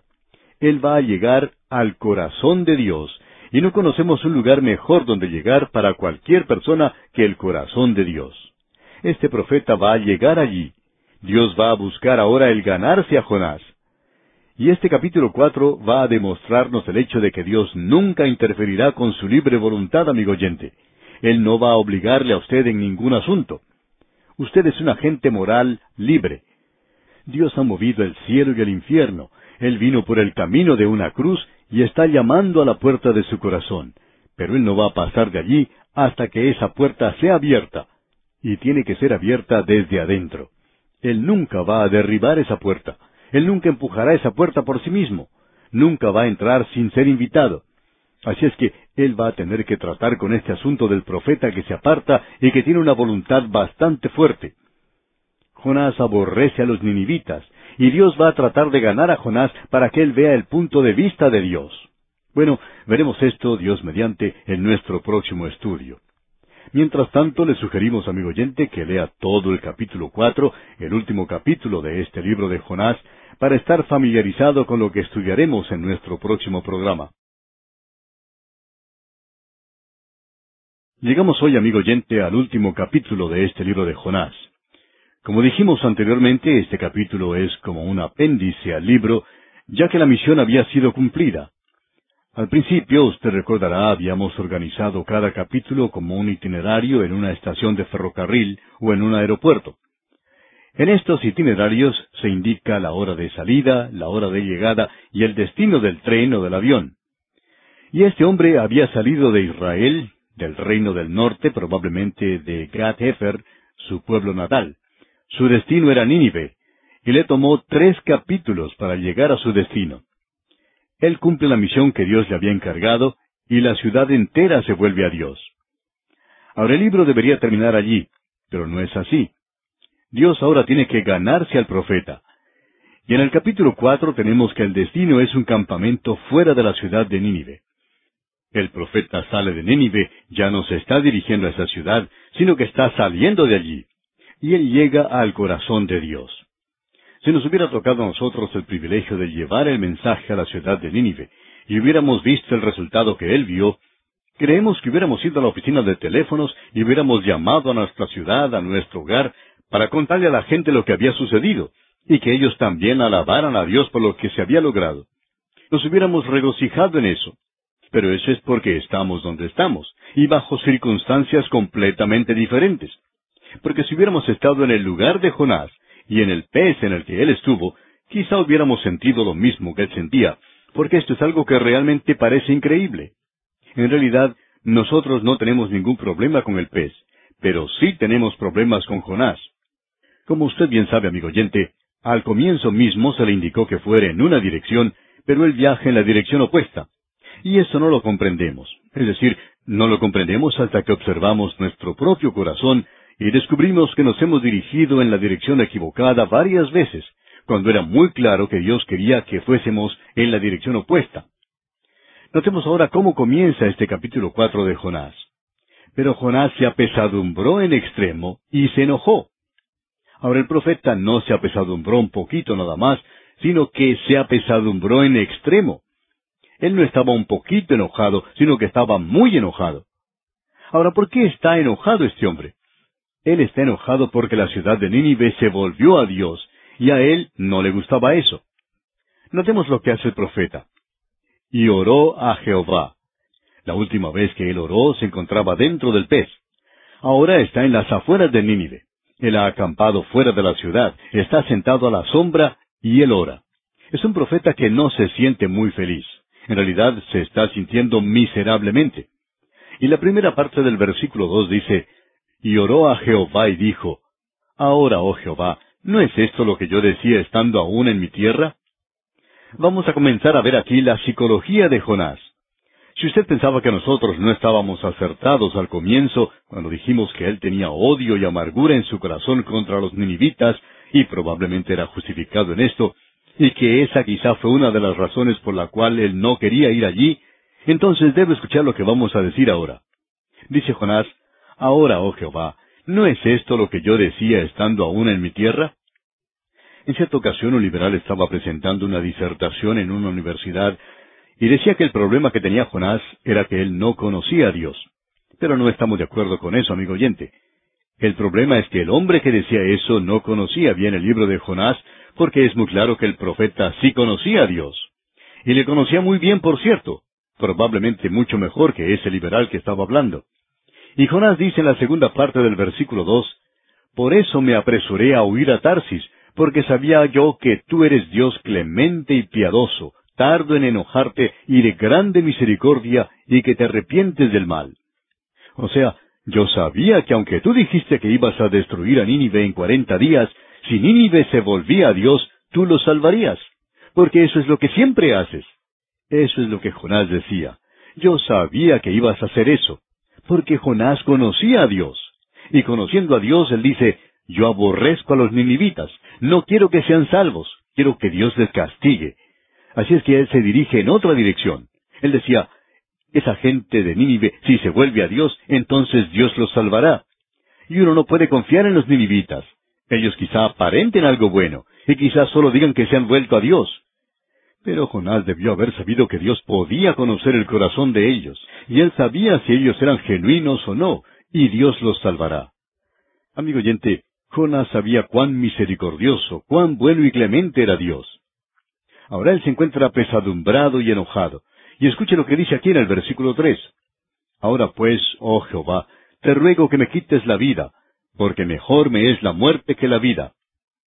Queremos observar a este hombre porque hubo dos grandes profetas en las Escrituras que dijeron la misma cosa. Querían que Dios les quitara la vida. Es decir, ellos estaban al borde del suicidio. Cuando Elías huyó de Jezabel, aquí tenemos a otro profeta huyendo, fue algo muy diferente, por cierto. Él huyó hasta Beerseba, y ese era el lugar de partida para la península de Sinaí. Él dejó allí a su criado y continuó andando tan lejos como podía. Y cuando ya ha perdido el aliento y sus fuerzas, logra arrastrarse debajo de un enebro y dice, Basta ya, oh Jehová, quítame la vida. Y cuando un hombre hace eso, y es un hombre de Dios, ese hombre está exhausto, está físicamente agotado, así como también mental, espiritual y psicológicamente agotado. Es una persona completamente exhausta. Eso era lo que ocurrió con Elías. Elías había estado muy ocupado, usted recuerda, y por cierto que su actuación lo demuestra, amigo oyente. Él se había enfrentado a los profetas de Baal en el monte Carmelo. Él había estado delante del público, y este hombre que amaba lo espectacular, amaba lo dramático, al final encuentra que está completamente agotado. Y cuando él se entera que Jezabel lo está buscando para matarle, huye hacia una provincia apartada, lejana. Y aquí tenemos a Jonás, y creemos que usted estará de acuerdo con nosotros de que él también ha pasado por una situación donde ha estado muy, pero muy ocupado. Hasta ha tenido que estar dentro de un pez. Él ha tenido una experiencia bastante descollante, por cierto. Y él ha llegado a la ciudad de Nínive y ha presentado la palabra de Dios, y ahora está agotado. Esa ciudad, por su parte, se ha vuelto a Dios. Y este profeta está sobreexcitado, agotado por el trabajo excesivo, con los nervios sencillamente destrozados y él quiere morir. Y aquí tenemos algo que puede aplicarse a muchos de nosotros, que llegamos a una situación similar. Llegamos a un lugar donde pensamos que ya no podemos hacer nada más, queremos abandonarlo todo, ya no queremos seguir avanzando. Nos sentimos cansados y agotados. Ahora, el desear estar muerto es una de las cosas más tontas que uno pueda querer hacer. Pero hasta donde nosotros sepamos, nadie ha muerto por sencillamente desearlo. Hay muchas personas que mueren de cáncer o de problemas al corazón y de muchas otras enfermedades. Pero esta gente no muere simplemente por desear estar muerto. Así es que Jonás en realidad está perdiendo el tiempo. Ahora Dios habla con Jonás y queremos que usted se dé cuenta de la forma misericordiosa en que Dios trata con este profeta. El versículo cuatro de este capítulo cuatro de Jonás nos dice, Y Jehová le dijo, ¿Haces tú bien en enojarte tanto? Alguien ha traducido esto de la siguiente manera. ¿Es el hacer bien algo que no te agrada? Y eso es lo que Dios quiere decir. Dios dice, Jonás, yo he salvado a Nínive porque eso es lo que yo quiero hacer. Y yo salvo a los pecadores, y quería que tú les llevaras ese mensaje de juicio para ver si ellos se volvían a mí o no se volvían. Y si ellos se han vuelto a mí, entonces yo los salvo. Así sucedió y los he salvado. Y si hay gozo en el cielo por un pecador que se arrepiente, por una oveja que vuelve a Dios, entonces habrá habido allí una gran fiesta cuando toda Nínive se volvió a Dios. Y él dice, ¿no te complace, Jonás, que haya salvado a los de Nínive? Y Jonás estaba muy ofendido, enfadado, y en la primera parte del versículo cinco se nos dice, y salió Jonás de la ciudad y acampó hacia el oriente de la ciudad. Usted tiene que haber notado que la zona es un poco montañosa en ese lugar, y él busca un lugar elevado. Él se buscó un buen lugar donde pudiera contemplar toda la ciudad. ¿Por qué? Porque él no confiaba en la gente de Nínive. Él pensaba que ellos iban a regresar a la forma de pecar que tenían antes. Él sabía que Dios los destruiría porque Dios nunca cambia. Él quería estar allí para poder apreciar bien cuando llegara el fuego del cielo. Esa es la clase de hombre con la cual estamos tratando. Y este es el hombre que llevó el mensaje de Dios a esa ciudad. Y en el versículo cinco completo leemos, Y salió Jonás de la ciudad, y acampó hacia el oriente de la ciudad, y se hizo allí una enramada, y se sentó debajo de ella a la sombra, hasta ver qué acontecería en la ciudad. Él no creía que Nínive mantendría la conversión, la confesión de fe que había hecho. Él está allí, pues, esperando que descienda fuego del cielo y los consuma. Y notemos lo que Dios hace por él. Dios actúa en la vida de este hombre y tratará con él de una manera muy personal. Y esto, por supuesto, debiera responder la pregunta con la cual trataremos más adelante de si uno debe amar a la gente antes de poder llevarles el mensaje de Dios. Si es necesario que uno ame a la gente antes de salir como misionero. Bueno, Jonás puede ser un buen ejemplo para usted, amigo oyente, pero en relación a este punto en particular, porque hay una cosa que él no tenía, y era amor para con la gente de Nínive. Y el Señor está actuando en la vida de Jonás aquí. El versículo seis comienza diciendo, Y preparó Jehová Dios una calabacera. Esa calabacera fue preparada de la misma manera en que Dios preparó el pez. Y si usted no cree en el pez, pues entonces no debiera creer tampoco en la calabacera, yo creo en la calabacera y también creo en el pez. Y el versículo seis de este capítulo cuatro de Jonás dice, Y preparó Jehová Dios una calabacera, la cual creció sobre Jonás para que hiciese sombra sobre su cabeza y le librase de su malestar. Y Jonás se alegró grandemente por la calabacera. Note usted, Jonás se alegra mucho porque había crecido esta calabacera. Cada día él bajaba al río Tigris, recogió un poco de agua para regar la planta, porque esa era una zona muy seca y él quería que la planta se conservara verde. Él se sentaba debajo de su sombra y comienza a sentir un cierto apego por esa planta. Es necesario ver los antecedentes de este hombre para comprenderle. Y conocemos algo de la naturaleza humana.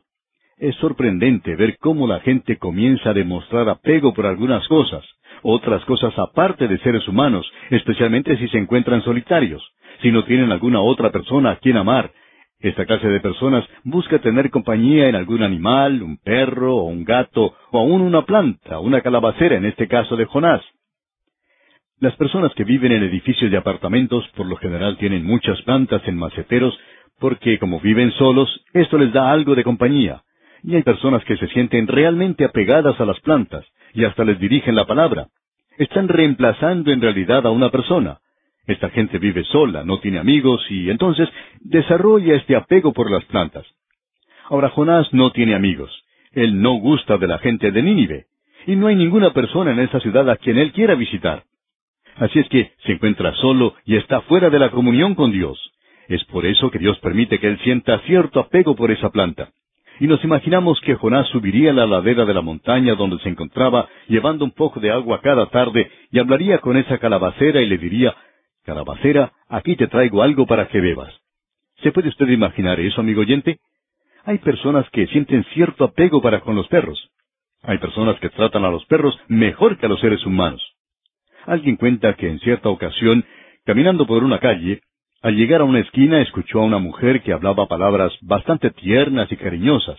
Usaba expresiones de amor con mucha emoción, por cierto. Como se encontraba a la vuelta de la esquina, Esta persona no podía verla y no queriendo interrumpir alguna escena demasiado tierna, se preparó a cruzar la calle. Pero luego notó que esa dama llevaba en sus brazos a un perro muy pequeñito, y estaba hablando con el perro de esa manera. Ahora no sabemos si sería una mujer casada o soltera, pero estamos seguros que, si era casada, su esposo nunca le escuchó hablar de una manera tan dulce y tierna como ella le estaba hablando al perro. Bueno, eso es lo que Jonás estaba haciendo con la calabacera. Se había apegado mucho a esa planta. Y ahora Dios va a actuar en la vida del profeta. Notemos lo que dice aquí el versículo siete. Dice, Pero al venir el alba al día siguiente, Dios preparó un gusano, el cual hirió la calabacera y se secó. Dios había preparado un gusano. Y ese gusano, amigo oyente, es tan milagroso como el pez. Y ese gusano sencillamente hirió a la calabacera porque los gusanos no se enamoran de las calabaceras, sino que les gusta comérselas. Y el versículo ocho continúa diciendo, Y aconteció que al salir el sol, preparó Dios un recio viento solano, y el sol hirió a Jonás en la cabeza y se desmayaba, y deseaba la muerte, diciendo, Mejor sería para mí la muerte que la vida. Realmente Jonás deseaba morir, y es algo que no le va a dar resultado. Mientras el profeta se encuentra en ese estado, Dios actúa. Y Dios le dice a Jonás, aquí en el versículo nueve leamos, Entonces dijo Dios a Jonás, ¿Tanto te enojas por la calabacera? Y él respondió, Mucho me enojo, hasta la muerte. Jonás le dice a Dios, Lo único que yo tenía y que vivía, lo único que yo tenía y podía cuidar, era esta calabacera que creció en este lugar y que me alegraba. Y ahora un gusano vino y se la comió. Ahora me he quedado solo otra vez. Y notemos lo que dice el Señor aquí en el versículo diez. Y dijo Jehová, ¿Tuviste tú lástima de la calabacera en la cual no trabajaste, ni tú la hiciste crecer, que en espacio de una noche nació y en espacio de otra noche pereció? Dios le está diciendo a Jonás que la calabacera no significa nada. Amigo oyente, no nos gusta decir esto en realidad, pero un gatito o un perrito no son o no significan nada. Pero un ser humano tiene un alma. Y lo interesante de notar es que Dios no le pide a uno que ame a los perdidos antes de ir a ellos. Él dice, yo amo a los perdidos, yo quiero que tú vayas a ellos. Y eso es lo que le está diciendo a Jonás. Jonás, yo amo a esta gente de Nínive. Y en el versículo once dice, Y no tendré yo piedad de Nínive, aquella gran ciudad donde hay más de ciento veinte mil personas que no saben discernir entre su mano derecha y su mano izquierda y muchos animales? Dios le dice a Jonás, yo he perdonado a esta ciudad. ¿Y qué es lo que quiere decir con aquella gran ciudad donde hay más de ciento veinte mil personas que no saben discernir entre su mano derecha y su mano izquierda? Bueno, quiere decir que son como niños pequeñitos. Dios dice, tú no querrías que yo destruyera esa ciudad, ¿verdad, Jonás? Tú en realidad no quisieras que yo castigara a esa gente. Y si tú sientes cierto apego a una calabacera, ¿por qué no puedes amar a la gente de Nínive? A esto podemos darle la siguiente aplicación, amigo oyente. En algunos colegios bíblicos, los maestros enseñan que si uno va a servir como misionero a algún otro lugar, uno debe amar a la gente a la cual va a predicar el mensaje. Y en realidad, con eso no estamos de acuerdo, porque uno no puede amar a cierta clase de gente antes de llegar a conocerla. Eso lo podemos aplicar a nosotros mismos en la tarea que tenemos. Si uno va a tomar el pastorado de una iglesia, por ejemplo, no puede hacerlo porque ame a la gente de ese lugar, porque no le conoce. Uno va allí porque siente que Dios quiere que vaya. Pero luego uno comienza a amar a esa gente, la va a visitar cuando está enferma en el hospital, está a su lado cuando llega la muerte, acompaña a los amigos y familiares al cementerio, uno está con ellos cuando se celebra un matrimonio, y cuando uno sale de ese lugar, puede estar seguro que allí deja muchas personas a las cuales ama de veras. Y en realidad uno los ama en el Señor. Pero uno no los amaba antes de ir a ese lugar porque no les conocía. Y Dios está diciendo a muchas personas hoy, yo quiero que tú vayas y lleves la palabra de Dios a los perdidos. Y uno contesta, yo no los amo. Y Dios dice, pero es que yo nunca te pedí que los amaras, te pido que vayas a ellos. No podemos encontrar en ninguna parte donde diga que Dios le pidió a Jonás que fuera porque él amaba a esa gente. Él le dijo, Jonás, yo quiero que tú vayas porque yo los amo. Yo amo a los ninivitas y quiero salvar a la gente de Nínive. Quiero que tú les lleves el mensaje. En cierta ocasión, un misionero que había pasado mucho tiempo en el África visitó una iglesia y estaba mostrando fotos de niños huérfanos que él cuidaba en África. Observando al misionero, uno se daba cuenta que él amaba de veras a esos jovencitos. Y alguien le preguntó después de su presentación si él amaba a la gente de África antes de haber ido allí. Y este misionero contestó lo siguiente, No. Él continuó diciendo, Yo quería ir a otro lugar, pero en ese entonces las puertas de esa nación estaban cerradas y no pude entrar. Entonces tuve que ir al África, pero mi intención había sido ir a otro lugar. Entonces esta otra persona le preguntó, ¿Ama a esta gente, a esos niños, ahora? Y las lágrimas comenzaron a rodar por las mejillas de este misionero y respondió, Ahora sí que los amo. Y amigo oyente, Dios me dice a mí y le dice a usted también, vayan con la palabra de Dios, yo les amo. Ustedes deben llevar el mensaje a ellos. Y cuando ellos sean salvos, y cuando ustedes llegan a conocerlos mejor, entonces también ustedes los amarán. Ahora ya que Jonás amaba mucho a esa calabacera, creemos que es razonable decir que después de esta experiencia, el profeta dejó esa calabacera seca detrás y fue entonces a reunirse con aquellos que estaban viviendo y andando por las calles de Nínive. Creemos que él se regocijó con ellos, de que ellos habían llegado al conocimiento salvador de Dios. Amigo oyente, qué mensaje el que tenemos aquí. ¿Por qué no toma usted parte en esparcir la palabra de Dios? No espere a sentir algo eh, extraordinario. Hay muchas personas que están esperando ser motivadas por eso. Y esa es la razón por la cual no están actuando, no están haciendo nada. Amigo oyente, no espere eso, no espere tener un cuadro de esos, sino que lleve la palabra de Dios a esa gente. Y si usted la lleva, entonces podemos garantizarle que usted aprenderá a amarles también. Y así, amigo oyente, llegamos al final de nuestro estudio de este pequeño libro de Jonás. Confiamos que haya sido de verdadera bendición para usted.